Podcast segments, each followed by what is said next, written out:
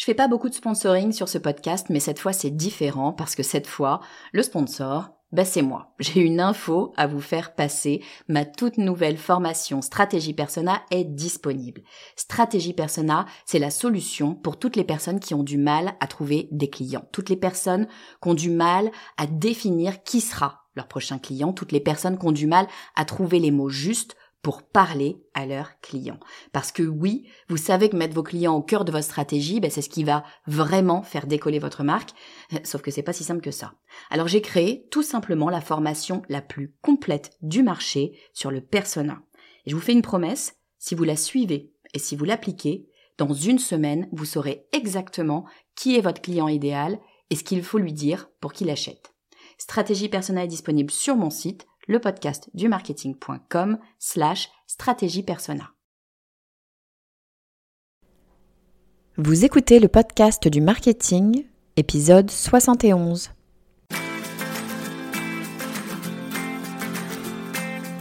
Bonjour et bienvenue. Je suis Estelle Ballot et je suis ravie de vous recevoir sur le podcast du marketing. À chaque épisode, je vous propose d'analyser les techniques marketing qui marchent, pas à pas et très concrètement, pour développer votre activité.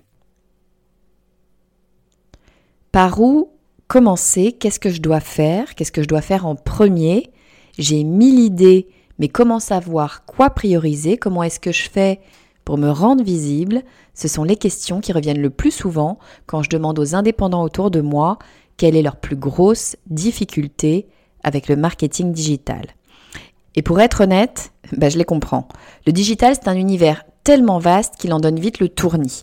On sait toutes qu'on ne peut plus faire sans le digital. C'est vraiment devenu un élément indispensable à presque bah, tous les types de business. Et à la fois, bah, on ne sait pas toujours bien ce que ça veut dire, ce qu'il y a derrière ces mots marketing digital et ce qu'on peut en faire. La première idée qui vient en tête, ce sont les réseaux sociaux. Après tout, on les utilise des dizaines, voire pour certains des centaines de fois par jour. Euh, on les utilise donc des dizaines ou des centaines de fois par jour pour communiquer entre nous. Donc c'est logique qu'on pense à ça directement quand on parle de marketing digital. Oui, sauf que c'est évidemment bien plus large que ça. Alors aujourd'hui, je vous propose de faire un tour d'horizon de ce que c'est que le marketing digital et surtout par où commencer quand on veut se lancer. Je vous donne ma vision, ce que moi je ferais si je devais lancer une nouvelle activité aujourd'hui et surtout par où je commencerai. Avant de démarrer, je passe par mon petit rituel des remerciements. C'est important parce que ça me prouve tous les jours que j'ai raison de faire ce podcast et qu'il est utile à de vraies personnes. Sans vos témoignages, ben, j'ai un peu de mal à réaliser euh, pour qui je fais tout ça. Alors, c'est important pour moi de le matérialiser. Donc aujourd'hui, je voudrais remercier... Euh, alors, Enzo Badilla, je ne sais pas si je l'ai prononcé comme il faut, Enzo Badilla qui écrit un podcast de grande qualité et très instructif. J'ai découvert ce podcast récemment et je suis triste de ne pas l'avoir découvert plus tôt. J'ai beau travailler dans le marketing depuis des années, je suis toujours à la recherche des dernières tendances et bonnes pratiques. Ce podcast m'apprend toujours quelque chose, il est très clair et très instructif, c'est une vraie mine d'or pour construire une réflexion pertinente. J'adore. Alors bien sûr, merci beaucoup, merci du fond du cœur, Enzo Badilla. Je suis vraiment ravie de pouvoir vous accompagner euh, dans vos réflexions, même si effectivement, euh, eh bien, euh, vous êtes déjà un ou une, pardon, je ne sais pas si vous êtes un homme ou une femme, un ou une professionnelle du marketing depuis déjà un, bon moment. C'est un peu l'idée du podcast du marketing. On me dit souvent que c'est très vulgarisé, que c'est que je fais en sorte de simplifier les concepts. Alors c'est ce que j'essaye de faire parce que je pense que le marketing en vrai c'est simple. Mais ça ne veut pas dire que c'est un podcast qui ne s'adresse qu'aux personnes qui sont débutantes. Euh, il y a plein de, gens qui sont euh, responsables marketing euh, dans, des, dans des entreprises et qui écoutent ce podcast et il est fait bien évidemment pour vous également et je suis ravie que vous y trouviez des choses qui vous intéressent. Bon alors je vous propose de revenir euh, à notre sujet du jour. Qu'est-ce que c'est que le marketing digital? Et surtout par où commencer quand on veut se lancer dans le marketing digital? Alors peut-être commençons par le commencement. Pourquoi le marketing digital? Pourquoi euh, est-ce qu'il est essentiel pour tout business de mettre en place eh des actions de marketing digital? Après tout, ben, on s'en est bien passé pendant des décennies. Et puis, ben, mon activité, elle est bien dans le monde réel. Donc pourquoi est-ce que je devrais être sur le digital? Alors vous êtes peut-être déjà dit ça, peut-être même que c'est toujours votre position, c'est une question légitime après tout. Bon, mais vous vous en doutez, je fais partie des gens qui pensent que si bien sûr, dans la très grande majorité des cas, vous avez intérêt à travailler votre marketing digital. Je vais vous donner trois raisons toutes simples pour ça. La première, eh bien, euh, ce sont les opportunités. Le digital vous permet de toucher des personnes que vous ne seriez en aucune façon en capacité de toucher dans la vraie vie. Aller distribuer des flyers dans son quartier, c'est une chose. Avoir accès à la planète entière en deux clics, c'en est une autre. La deuxième, eh bien, c'est que c'est extrêmement abordable. Le marketing digital ne coûte eh bien pas grand-chose euh, comparativement aux autres techniques de communication. Vous pouvez même bah, communiquer gratuitement sur certains médias si on enlève euh, le coût, bah, on va dire, de votre accès Internet. Hein. Les réseaux sociaux, en fait, sont à la portée de tous et, puis ils vous permettent d'entrer en contact personnel avec bah, quasiment n'importe qui. Et même si vous voulez aller plus loin et investir, disons, dans de l'achat publicitaire, eh les coûts restent extrêmement faibles par rapport à une campagne d'affichage, une campagne de radio ou bien de télévision. La première des raisons pour ça, eh ben, c'est qu'il n'y a pas de production, il n'y a pas d'affiche à imprimer, pas de studio à louer ou, pas de caméra professionnelle. Donc non, euh, juste avec votre smartphone, éventuellement pour la photo, euh, ben, votre smartphone suffira, pas besoin de matériel professionnel. Et puis troisième raison, eh bien le marketing digital vous permet de personnaliser votre message à outrance, ce qui est quasi impossible avec les médias traditionnels. Bref, personnellement, je ne vois que des avantages au marketing digital. Pour tout vous dire, pour moi, le, digital a littéralement révolutionné le marketing. J'ai fait euh, tout le début de ma carrière dans le marketing, on va dire, traditionnel. Pendant les dix premières années de ma vie professionnelle, je travaillais pour une multinationale pour laquelle je développais euh, des stratégies de marque à l'international. Je gérais des dizaines de pays et j'avais des budgets de production qui se comptaient en millions par an. Alors je vais pas vous mentir, c'était passionnant. Hein. J'ai travaillé sur des campagnes d'affichage, sur des impressions de packaging, j'ai même fait euh, de la pub télé. C'était génial, mais j'avais un budget à 6 euros pour chacune de mes campagnes. Alors évidemment, c'est pas le cas pour l'immense majorité des entreprises, que l'on soit indépendant ou, non d'ailleurs. Hein. je parle souvent des indépendants parce que bah, je sais que vous êtes nombreuses sous ce statut, mais ça vaut bien sûr pour euh, toutes les PME et même pour la majorité des, euh, on va dire, des moyennes entreprises. Bref, se couper du marketing digital, c'est se couper de superbes opportunités, des outils de communication les moins chers du marché et de la capacité de personnaliser son message. Je passe bien sûr sur l'intérêt du digital qu'on a toutes bien en tête en période de pandémie, hein. je crois qu'on l'a assez entendu, je ne vais pas m'étaler là-dessus. Bon, mais une fois qu'on a dit ça, je sais que beaucoup de gens se disent euh, ou n'osent pas vraiment le dire parce que euh, on nous fait croire que c'est une évidence alors que ça l'est pas. Donc beaucoup d'entre vous se demandent sûrement mais alors au fait, c'est quoi exactement le marketing digital? Qu'est-ce qu'on met derrière ces mots marketing digital? Alors première chose à savoir, si vous demandez à 10 marketeurs, vous allez recevoir très probablement 10 réponses différentes. Hein. C'est le genre de terme qui en blog euh, tellement de choses que c'est compliqué d'en donner une définition et chacun l'arrange un petit peu à sa sauce. Disons que euh, pour moi, euh, c'est utiliser la puissance d'Internet pour établir une communication digitale complète, c'est-à-dire une communication de marque euh, ou une communication de personne, hein, le fameux personal branding. Donc, on va dire une communication de marque, l'acquisition de nouveaux prospects et leur conversion en nouveaux clients. Et puis bien sûr, à la suite de ça, eh bien, on va se servir du digital pour continuer à nourrir la relation avec notre audience euh, et nos clients, pour les fidéliser et pérenniser notre activité. Bref, c'est tout un programme. Et il existe bien sûr des dizaines et des dizaines d'actions qu'on peut mettre en place pour y arriver. Il y a de quoi faire. Regardez ce podcast, on en est à l'épisode 71 et croyez-moi, je suis loin d'avoir épuisé tous les sujets à aborder. La difficulté quand on décide de se lancer dans le marketing digital, ce n'est pas de savoir quoi faire, les options ne manquent pas, c'est surtout de faire le tri. Hein, c'est de savoir quelle stratégie on va choisir de mettre en place, c'est de choisir quelle stratégie on ne mettra pas en place parce qu'elle ne nous convienne pas ou tout simplement parce que ben, on ne peut pas tout faire. Comme je dis à ma fille, hein, la vie va se faire des choix. Mais justement, euh, ce sont bien souvent ces choix qui paralysent beaucoup d'entrepreneurs. C'est le cas euh, de la plupart des gens qui suivent ma formation stratégie indépendante. Ils viennent pour, euh, bien, pour apprendre des choses concrètes sur la stratégie digitale, bien sûr, mais ils viennent d'abord pour savoir quoi faire, par quoi commencer, quoi prioriser et comment ne pas se laisser happer par le syndrome de l'objet brillant. Hein, si ça vous parle pas, le syndrome de l'objet brillant, c'est cette fâcheuse habitude qu'on a, euh, eh bien, de, vouloir toujours tout essayer et du coup, bah, de ne rien faire euh, vraiment correctement. Bref, la difficulté, c'est de prendre les choses dans l'ordre. Alors, si moi je devais lancer une nouvelle activité aujourd'hui, qu'est-ce que je ferais?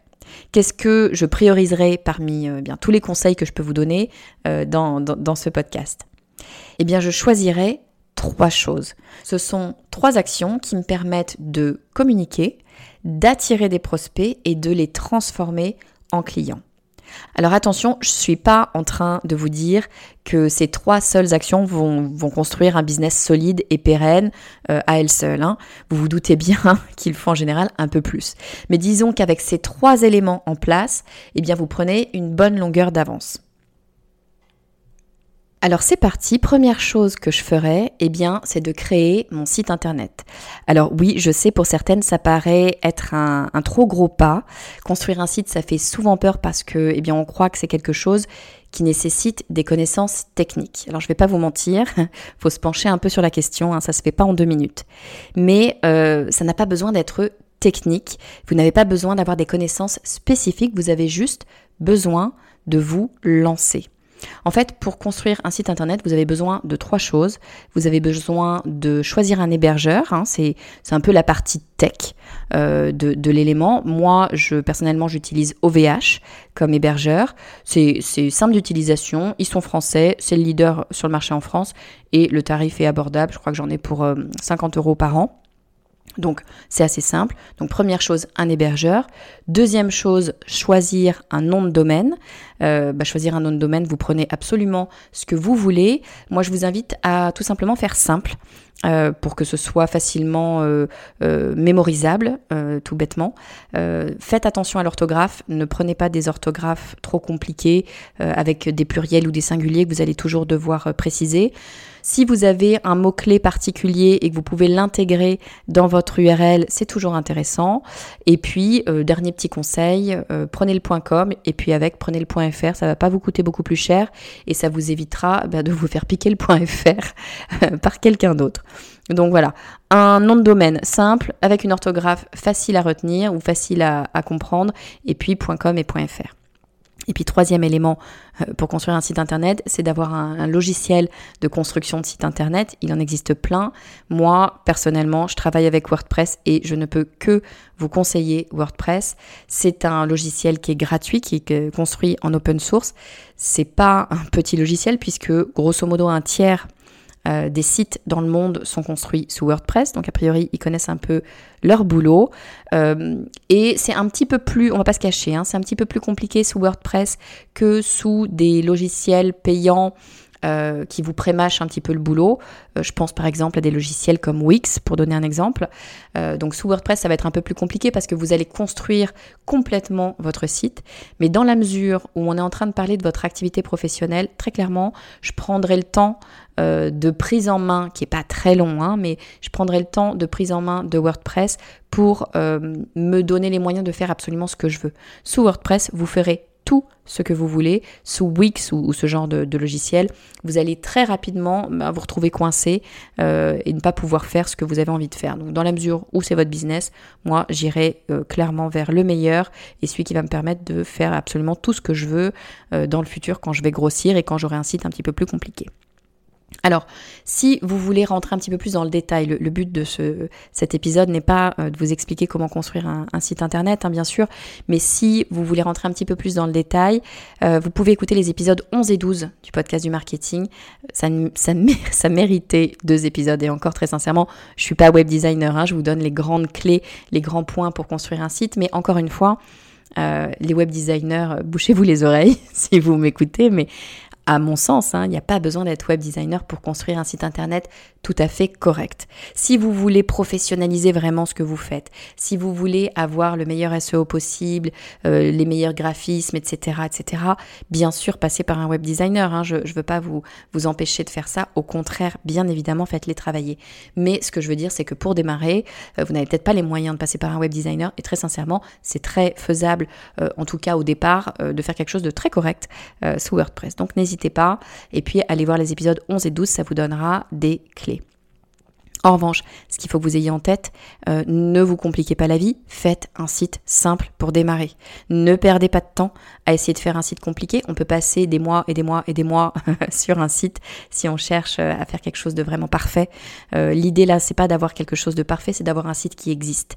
et puis surtout, attention, si vous vous dites ah ben non, je me lance pas euh, parce que je n'ai pas fini mon site. Si vous vous dites ça, il y a de bonnes chances qu'en fait, eh euh, vous cherchiez une excuse pour pas vous lancer, tout simplement. Hein. Donc, faites un truc simple. Ça va vous prendre quelques jours maximum et vous allez être très content. Et vous pouvez même le faire en quelques heures. Hein. Très sincèrement, si vous faites juste quelque chose qui va vous permettre de, de, de, publier du contenu, tout simplement, ça en quelques heures, c'est réglé. Donc, faites simple, mais faites un site. Alors, pourquoi est-ce que je pense euh, qu'il vous faut un site internet dès que possible, même encore une fois si c'est un site basique? Eh bien c'est parce que vous avez besoin d'un endroit qui vous appartient pour sécuriser votre travail. En fait, quand on pense communication digitale, on pense souvent euh, réseaux sociaux. Alors les réseaux sociaux, c'est très bien, mais ça a un très gros désavantage, vous n'êtes pas propriétaire de votre compte.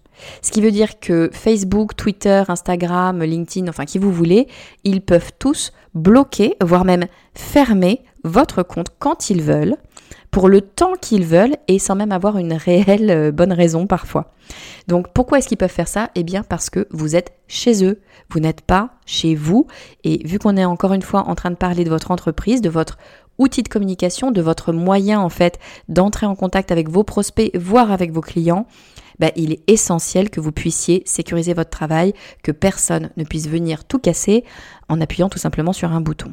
Ça paraît tellement logique, mais alors, croyez-moi, beaucoup de gens n'en ont pas conscience et se retrouvent dans des situations inextricables bah, parce que le réseau social les a complètement bloqués. Donc évidemment, je ne veux pas que ça vous arrive. Donc franchement, sécurisez votre business, construisez-vous un site internet, simple peut-être, mais un site qui soit à vous. Alors, ça ne veut pas dire qu'il ne faut pas créer de contenu sur les réseaux sociaux. Hein. Par exemple, si vous faites des Facebook Live, c'est une très bonne idée. Vous pouvez apporter énormément de contenu dans un Facebook Live, mais pitié, pensez bien à télécharger la vidéo après l'avoir tournée pour pouvoir la diffuser sur votre site. Si demain votre compte est bloqué, eh bien votre contenu reste disponible sur votre site. Alors deuxième chose que je prioriserais si je devais lancer une activité, eh bien c'est précisément de créer du contenu. Euh, créer du contenu, c'est tout simplement l'une des stratégies les plus efficaces pour construire votre business. Créer du contenu, euh, eh bien, ça va vous permettre, euh, en premier lieu déjà, de construire votre crédibilité. Si vous publiez du contenu de qualité sur un, sur un sujet précis, eh bien, bien évidemment, on va voir que vous savez de quoi vous parlez et donc vous créez votre propre crédibilité. Deuxième élément, euh, évidemment, ça va vous permettre d'attirer votre audience cible. Vous allez évidemment choisir un thème, un sujet qui est en lien, qui résonne tout particulièrement avec votre audience, avec l'audience que vous souhaitez attirer. Donc, euh, eh bien, euh, ces gens-là vont, vont, chercher des réponses à des questions. C'est ces, ces, questions que vous allez euh, solutionner dans votre contenu. Donc, ça va vous permettre littéralement d'attirer la bonne audience à vous.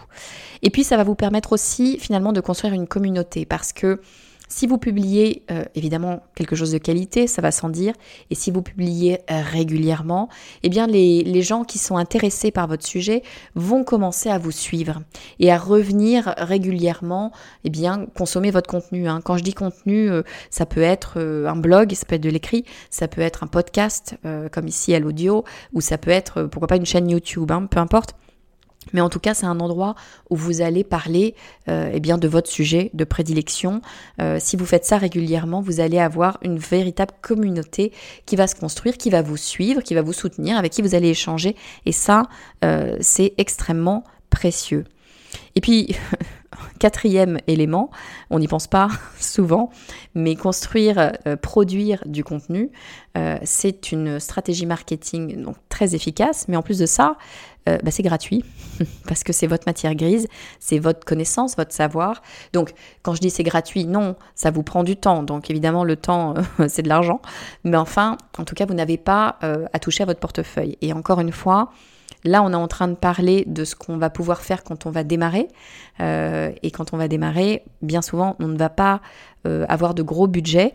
Donc, c'est intéressant d'avoir une stratégie euh, de communication digitale qui ne va pas venir gréver votre petit budget de départ. Alors, ce contenu, vous l'avez compris, vous allez pouvoir l'héberger sur votre site internet, ce qui fait que petit à petit, votre site eh va être visité par des personnes qui sont intéressées justement votre contenu. Hein. Et Google, bah, c'est un algorithme tellement puissant que maintenant, en fait, le simple fait de parler d'un sujet de façon qualitative régulièrement et avec suffisamment de détails, c'est-à-dire euh, pas juste en quelques lignes ou en quelques mots, mais vraiment un contenu complet, fouillé, euh, et ben, le simple fait de faire ça, ça va suffire à commencer à vous rendre visible. Donc vraiment, euh, créer du contenu, ça va vous permettre mécaniquement en fait d'attirer votre audience à vous. Et puis troisième action à prioriser, eh bien c'est de construire euh, ma liste d'emails. Si je devais vraiment redémarrer une nouvelle activité euh, aujourd'hui, euh, je ferais ça. Je, je, construirais ma liste d'emails. Si vous suivez ce podcast depuis un moment, vous savez que c'est un élément important. J'en parle régulièrement. Je sais que c'est surprenant, mais il se trouve que l'email, c'est le meilleur moyen de convertir votre audience en client. D'abord, euh, l'email, c'est un média que les gens sont prêts à consommer. Si vous, avez leur adresse email, c'est tout simplement parce que, eh ils vous l'ont donné et qu'ils souhaitent recevoir vos emails. C'est complètement différent d'une publicité qui nous arrive dessus alors qu'on n'a rien demandé en fait. Ensuite, si on regarde le taux de conversion, le taux de conversion de l'email est 50% supérieur à la moyenne des autres médias. C'est-à-dire qu'on est supérieur au SEO, on est supérieur à la publicité, on est supérieur, voire très largement supérieur aux réseaux sociaux, parce qu'en fait les réseaux sociaux, eh ben, ils convertissent assez peu finalement. Et en plus de ça, bah, il est gratuit ou presque. Hein. Il va vous falloir euh, un gestionnaire de base email, euh, c'est ce qu'on appelle un ESP. Personnellement, j'utilise Mailchimp, mais il y en a plein d'autres. Euh, donc il vous faut un gestionnaire de base d'email d'une part parce que bah, vous n'allez pas pouvoir envoyer des emails en masse via votre boîte classique. Hein. elle n'est pas faite pour ça, puis ça marchera pas. et puis ensuite parce que c'est une obligation légale. Hein. Vous devez assurer la sécurité des informations personnels qui vous sont confiés. Et bah, sachez-le, euh, un nom et une adresse email, bien c'est considéré comme des informations personnelles. Donc en gros, vous n'avez pas le choix, vous devez choisir, vous devez passer par un ESP. Euh, en général, bien sûr, euh, c'est payant, mais les tarifs, franchement, sont, sont abordables parce qu'ils sont fonction de la taille de votre base. Donc au début, logiquement, vous ne devriez pas payer grand-chose, voire vous ne paierez rien du tout. C'est le cas avec Mailchimp, je crois jusqu'à 2000 abonnés c'est gratuit. Alors, vous allez me dire, ok, mais comment je fais pour obtenir ces fameuses adresses email? Eh bien d'abord, vous allez commencer par dire clairement à votre audience qu'ils peuvent avoir accès gratuitement à votre newsletter. Sachez qu'il existe de plus en plus de newsletters payantes. Les gens ont compris en fait que le contenu c'est un véritable produit en soi. Et vous, ben, vous allez la proposer gratuitement. Donc s'ils sont intéressés par ce que vous avez à dire, eh bien, ils voudront s'abonner. C'est aussi simple que ça. Donc commencez par le dire clairement et rendre euh, l'abonnement simple, c'est-à-dire euh, mettez euh, le lien bien en évidence sur votre site, choisissez une URL qui soit facile à retenir pour pouvoir la partager facilement et évitez de demander des informations qui ne sont pas essentielles. Personnellement, je ne demande rien de plus que le prénom et l'adresse email. Bon mais pardon, ça risque de ne pas suffire. Hein. Pour que les gens s'abonnent, il va falloir leur en donner un petit peu plus. Euh, le meilleur moyen, c'est d'utiliser un lead magnet. Alors pour celles qui ne voient pas euh, ce que c'est qu'un lead magnet, je vous invite à écouter l'épisode numéro, je crois que c'est le numéro 6 de ce podcast. Euh, c'est un épisode dans lequel je vous explique tout sur le lead magnet et je vous donne surtout plein d'exemples de types de lead magnet différents. Mais en deux mots, un lead magnet, c'est un document que vous allez proposer à votre audience parce que vous savez que son contenu va l'intéresser. Et pour avoir accès à ce document, euh, pour que vous puissiez lui envoyer, eh ben, il vous faut euh, son adresse email ou l'adresse email de la personne. Alors c'est vraiment l'un des meilleurs moyens pour construire une base d'email. Alors bien sûr, il faut que le lead magnet, ça va sans dire, hein, soit directement en lien avec le contenu que vous proposez et les besoins de votre audience. Hein. Sinon, eh bien, vous aurez des personnes sur votre liste qui ne correspondent pas euh, du tout à votre cible. Hein. Aucun intérêt. en revanche, si vous alignez correctement votre création de contenu, les attentes de votre audience et votre lead magnet, ben vous avez l'équation magique. Donc je récapitule, on sait que le digital va nous offrir une montagne d'opportunités, que les tarifs pratiqués sont très abordables et qu'on va pouvoir communiquer plus efficacement puisqu'on va pouvoir personnaliser notre message. Donc pas de doute, on a tout intérêt à avoir une stratégie digitale. Mais la difficulté sur le digital, c'est de savoir par où commencer et de ne pas se perdre à tout essayer en même temps et, au final, eh bien ne rien faire correctement. Alors à la question par quoi est-ce que je commencerais si je devais relancer euh, une nouvelle activité aujourd'hui? Qu'est-ce que je prioriserais? Eh bien la réponse tient en trois actions. La première, ce sera de créer un site internet simple qui me permet de maîtriser mon contenu. La deuxième, eh bien, c'est de créer du contenu, justement, du contenu, euh, bien sûr, qui va intéresser mon audience cible. C'est ce qui va me permettre d'attirer de futurs clients. Et la troisième, c'est de construire une base d'email parce que c'est comme ça que je vais pouvoir communiquer à moindre frais avec mon audience. Et c'est aussi comme ça que je vais, eh bien, les convertir en clients. Donc, site internet, contenu, base email. Alors je ne peux pas achever cet épisode sans bien évidemment vous proposer de rejoindre ma newsletter si euh, vous ne la recevez pas déjà. Je partage toutes les semaines le dernier épisode de ce podcast, mais pas que. Euh, j'inclus également mes recommandations d'outils digitaux que je trouve euh, ben, utiles pour développer son activité et je vous envoie également tous les cadeaux bonus du podcast du marketing. Donc tout ça, vous le recevez en un seul email par semaine.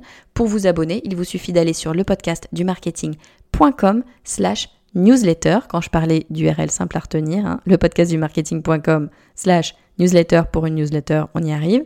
Euh, et sinon, bah, vous pouvez tout simplement cliquer sur le lien que je vais mettre dans les notes de cet épisode. Je vous dis à très vite.